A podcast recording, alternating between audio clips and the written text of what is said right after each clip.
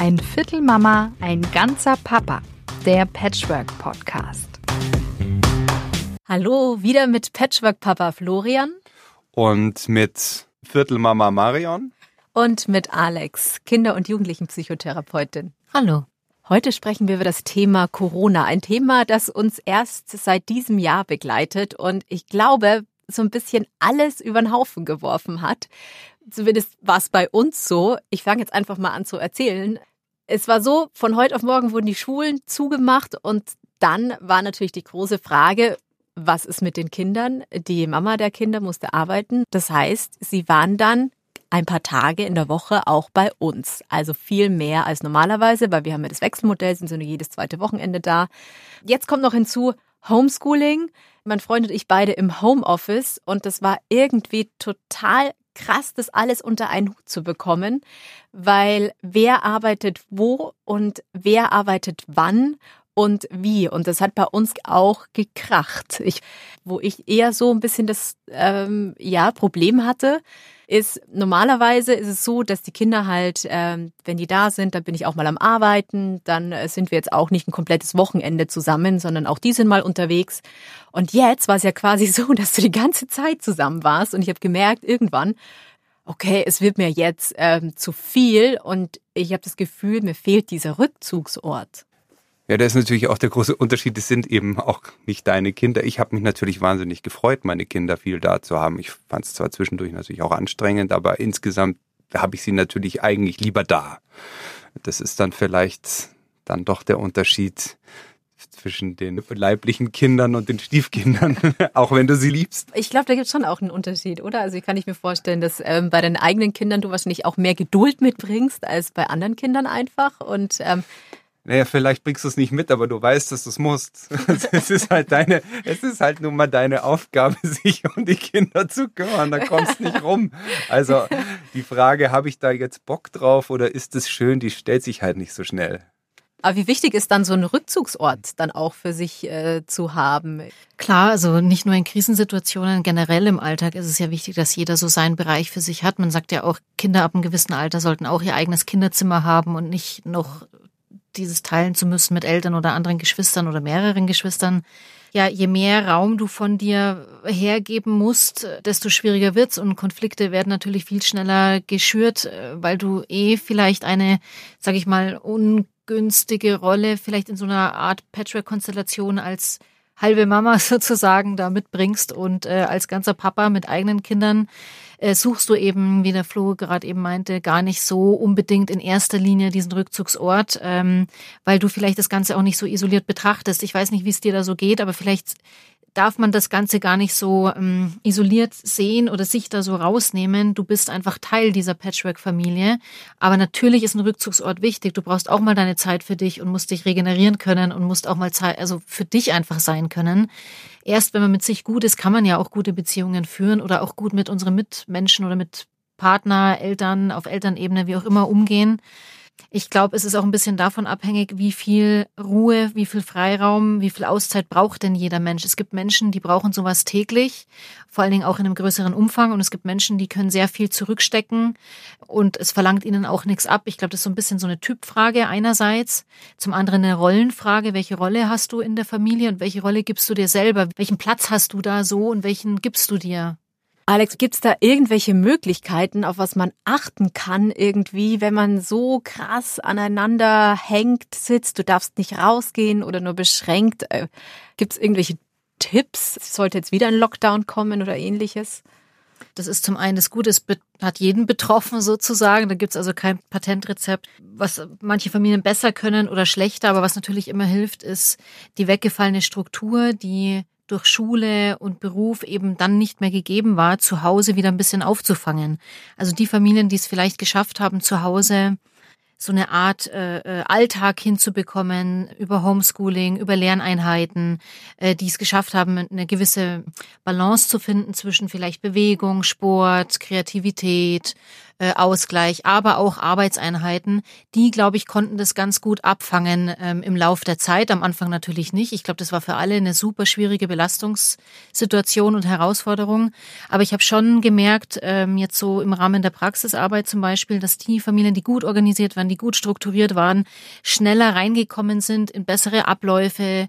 Bei denen sind die Konflikte nicht so arg hochgekocht oder konnten die schneller abfangen durch äh, bestimmte Freizeitgestaltungen oder mehr Intimität, mehr ähm, Zuwendung, mehr Familienzeit, mehr Zeit für Kinder, aber natürlich auch genauso die andere Seite. Also es gab, glaube ich, so zwei Lager. Es gab die eine Seite, die zueinander gefunden hat und äh, ich habe da ein Beispiel. Eine Familie hat äh, über den Sport zueinander gefunden. Also die machen jetzt immer Familiensport zusammen. Aber ich glaube, es gibt genauso diese andere Seite. Ähm, viele Familien sind daran vielleicht auch zerbrochen oder haben sich entfremdet oder ja, sind irgendwie durch dieses beengte Wohnen und die vielen Herausforderungen daran vielleicht ähm, gescheitert. Also wir hatten uns, nachdem es hieß, ihr seid jetzt erstmal alle zu Hause, einen Stundenplan tatsächlich gemacht. Also wo drin stand, bis um neun Uhr Frühstück, ab Frühstück ist mal hier Arbeitszeit, danach ist ähm, Kinderzeit und äh, mittags kochen wir gemeinsam. Es hat nicht jeden Tag geklappt, also dass wir so nach dem Stundenplan gegangen sind. Aber am Anfang hat es uns eine gewisse Struktur schon auch gegeben. Aber ja klar, irgendwann nach Tag fünf oder sechs ist es dann nicht mehr so konsequent ähm, durchgesetzt worden, weil die Kinder dann auch gesagt haben, nö, ich habe jetzt keinen Bock, mit dir zu kochen. Ähm, ich will jetzt lieber ein Bild malen. Und dann war es aber dann auch irgendwie fein. Also das ist vielleicht ein guter Punkt, dass man die Gelassenheit versucht reinzubringen in die Familie, in sich vor allen Dingen auch.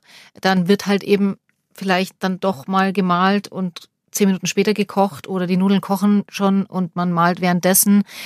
Vielleicht ist sowas auch einfach äh, ein ganz guter Tipp, dass man nicht versucht, immer konsequent seinen Plan durchzuprügeln. Aber es ist natürlich sehr löblich und toll, dass ihr äh, da so strukturiert aufgestellt wart. Also das hat mit Sicherheit sehr viel geholfen oder sehr viel auch an Stress rausgenommen, könnte ich mir vorstellen. Was ja auch ähm, sehr spannend ist, gerade in so einer Krisenzeit, wenn ich es jetzt mal so bezeichnen darf, damit auch irgendwie lernen umzugehen. Letztendlich ist es ja wahrscheinlich auch ganz oft eine ganz große Chance, da irgendwie noch mehr zusammenzuwachsen.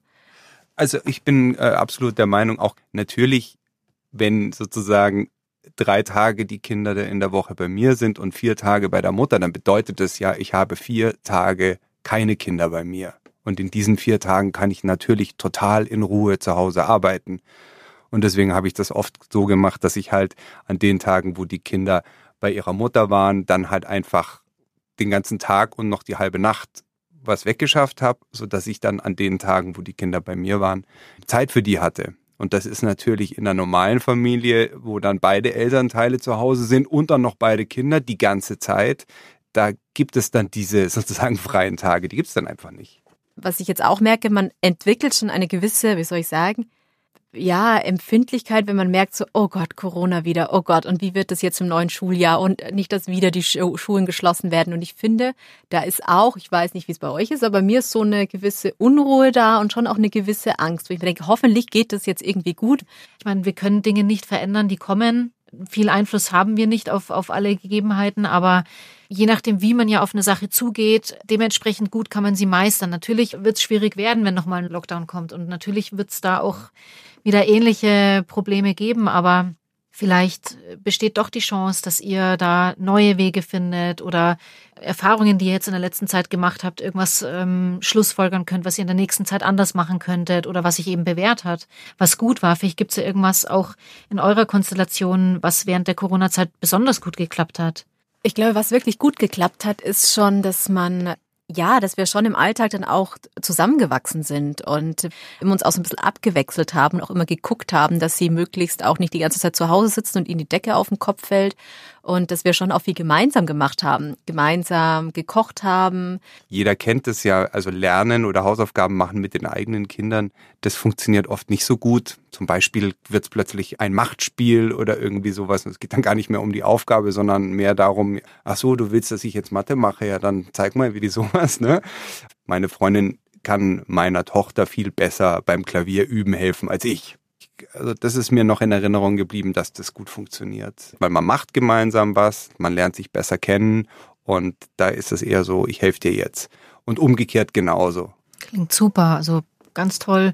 Dann nutzt ihr eure Stärken, wie du auch sagst bei dir. Wenn der eine ungeduldig wird, dann macht der andere das. Das schweißt ja schon ein bisschen zusammen. Also man ergänzt sich da gut, man erlebt sich doch ganz anders als Partnerschaft oder vielleicht sogar als Elternteil. Also klar, du bist kein Elternteil in dem Sinn, aber ihr erfüllt in dem Moment ja eine Elternfunktion, nämlich äh, Hausaufgaben betreuen und da mithelfen und vielleicht auch eine erzieherische Funktion übernimmst du in, dem Punkt. Ganz toll, wenn ihr das so hinbekommen habt. Genauso soll es laufen. Das ist ja dann ideal sozusagen. Naja, also es gab schon auch Stress. Wo gab es den nicht, oder? Also eben genau. Das, das, ist schön, dass das du es jetzt als Idealbeispiel in siehst, diesem Punkt. in diesem Punkt. Das ist natürlich sehr schmeichelhaft. Was mir bei diesen Schulsachen auch aufgefallen ist, dass diese getrennten Haushalte, wenn man diese Schulaufgaben oder dieses Homeschooling irgendwie organisieren muss, dann ist es wahnsinnig mühsam, wenn man nicht zusammenlebt. Ich glaube, es ist mir noch nie aufgefallen, was für ein großer Nachteil es ist, wenn die Mutter woanders lebt. Denn sich da abzusprechen, hast du denn schon, wo ist denn jetzt das Material? Ich meine, ihr habt es ja sicherlich auch alle mitbekommen, das mit Mebis und diese ganzen Plattformen und hat alles nicht gut funktioniert und jeder Lehrer hat die Aufgaben irgendwie anders verschickt und es ist eh schon so mühsam und man muss es eh schon raussuchen. Dann irgendwie noch zu gucken, dass man mitkriegt, was das Kind jetzt beim anderen schon von diesen zu erledigten Dingen erledigt hat. Wir haben die Blätter zugeschickt bekommen und dann mussten die Blätter abarbeiten und die ganzen Blätter sind dann wieder mit zur Mama gewandert und sind dann wieder von der Mama wieder zu uns gewandert und ähm, so wurde das abgearbeitet und es hat ich habe keine Kontrolle drüber, aber ich glaube, das hat relativ äh, gut funktioniert. Hast du noch was erlebt in der Corona-Zeit, Alex, wo du sagst, das war so äh, typisch Patchwork-Probleme? Ähm, zum einen das, was der Flo schon erwähnt hat, so rein logistische Sachen. Ähm, das war ja bei dir dann anscheinend super organisiert. Da gehören auch kompetente Eltern dazu. Will ich jetzt nicht sagen, dass äh, die andere Seite nicht kompetent war, okay? sondern das ist einfach super schwierig, an alles zu denken, gerade in solchen Zeiten. Und ich habe äh, viel mitbekommen, wie unterschiedlich diese Schulen, Grundschulen, Hauptschulen, Realschulen, Gymnasien, wie, wie sehr unterschiedlich damit umgegangen wurde. Und allein diese verschiedenen Arten von Herangehensweisen plus diese vielen verschiedenen Familien. Also es gab leider keine einheitliche Richtung, nach der man hätte sich orientieren können, was es noch viel schwieriger macht. Ich fand es zum Teil schon echt eine ganz schöne Zumutung, als dann die äh, Musiklehrerin den Arbeitsauftrag, ich soll meinem Sohn jetzt Blockflöte in der Wohnung. da habe ich gesagt, hä? Oder also, Geige. Gute Frau, in der Wohnung sind wir alle eingesperrt ich werde meinem Sohn ganz bestimmt jetzt nicht auch noch eine Blockflöte in die Hand geben und ihn da auffordern, da reinzublasen. Aber auf gar keinen Fall. Um nochmal auf das Thema Patchwork insgesamt in der Corona-Zeit, also auf der einen Seite gibt es natürlich dann neue Konflikte, also wer, wer macht denn diese Arbeitsblätter, wann mit den Kindern, wenn da eine auch nur gefühlte Einseitigkeit entsteht. Also ich mache die ganzen Schulsachen, während du mit dem Kind irgendwie äh, spazieren gehst. Das sind sicher Konfliktfelder, die da äh, ganz typisch, glaube ich, sind. Das andere ist eben das Organisatorische. Also ist es jetzt schon gemacht oder nicht? Aber ich finde, dass es auf der anderen Seite eben auch ganz viele äh, Sachen gibt, wo Patchwork, glaube ich, viel besser funktioniert als eine normale Familie. Also das, was ich eben gesagt habe, dass die Kinder eben nur die Hälfte von der Zeit da sind, hat es mir eben tatsächlich ermöglicht, dass ich neben dem Homeschooling auch immer noch die Sachen, auch mein Homeoffice noch hinbekommen habe. Und was noch dazu gekommen ist, sind die Stiefkinder. Also wenn wir jetzt einen Lockdown haben, dann ist ja klar, dass die Stiefkinder Teil der Familie sind. Also ich kann ja nicht die die Familie trennen, weil die Kinder meiner neuen Freundin, die sind ja genauso bei mir zu Besuch, wenn die bei ihr sind. Und das fanden meine Kinder und auch ihre Kinder total gut, weil die dann in dieser Zeit unheimlich viel Zeit miteinander hatten, die sie sonst gar nicht haben. Das war spannend, da konnten sie sich besser kennenlernen und durch diese Patchwork-Situation haben sich sowohl meine als auch die Kinder meiner Freundin halt einfach viel weniger gelangweilt und haben viel weniger dieses Gefühl der Isolation äh, gehabt, weil es gibt ja sozusagen noch die Patchwork, die Stiefkinder oder wie man Stiefgeschwister oder wie immer man sie nennen will. Das war eigentlich total gut. Das ist ein wichtiger Punkt, den ich auch aufgreifen wollte, nämlich Stichwort Isolation. Viele Familien oder auch viele getrennten Eltern, Singles, äh, was auch immer für eine Konstellation, waren sehr vereinsamt während der Corona-Zeit. Und das ist auf jeden Fall eine Chance für Patchwork-Familien, dass da einfach mehr mehr Leben da war, zwangsläufig, mehr Kontakt, mehr Menschen zusammen in einem Haushalt oder in zwei Haushalten sich immer wieder getroffen haben und den Alltag zusammen bestreiten. Das ist auf jeden Fall eine Chance. Und auch die Corona-Zeit oder überhaupt Krisen sind ja immer eine Chance. Da steckt ja immer Potenzial drin, sich verändern zu können in irgendeine Richtung. Wie du sagst, die Stiefgeschwister, Halbgeschwister oder auch die Partner wieder enger zueinander finden, sich besser kennenlernen, Dinge erfahren oder durch die gemeinsame Zeit einfach eine schöne Interaktion erleben, die vorher im Alltag oder im Berufsleben gar nicht mehr möglich war, weil einfach eingespielte Routinen ablaufen, der Papa erst um 19 Uhr heimkommt, dann keine Zeit mehr hat, äh, die Kinder noch kurz zu sehen. Also da steckt schon viel äh, Gutes auch drinnen, äh, bei dem ganzen Schlechten natürlich. Ähm, das darf man natürlich jetzt nicht zu schön reden. Es ist schon eine ganz schwierige Zeit. Es sind ganz viele Chancen, die daraus entstehen und ähm, ganz viele, klar, Probleme, die es da auch immer wieder gibt, aber wir alle merkt man dann auch, kämpfen dann natürlich dann auch immer wieder mit ähnlichen Problemen. Und ähm, vielleicht konnten wir das ein oder andere ja heute lösen. Wenn ihr ein cooles Thema für uns habt, wo ihr sagt, ja, sprecht doch bitte mal drüber, dann schreibt uns unter einviertelmama.gmail.com oder unter einviertelmama bei Instagram. Dort seht ihr auch so ein bisschen meinen Alltag. Ein Viertelmama, ein ganzer Papa. Der Patchwork Podcast.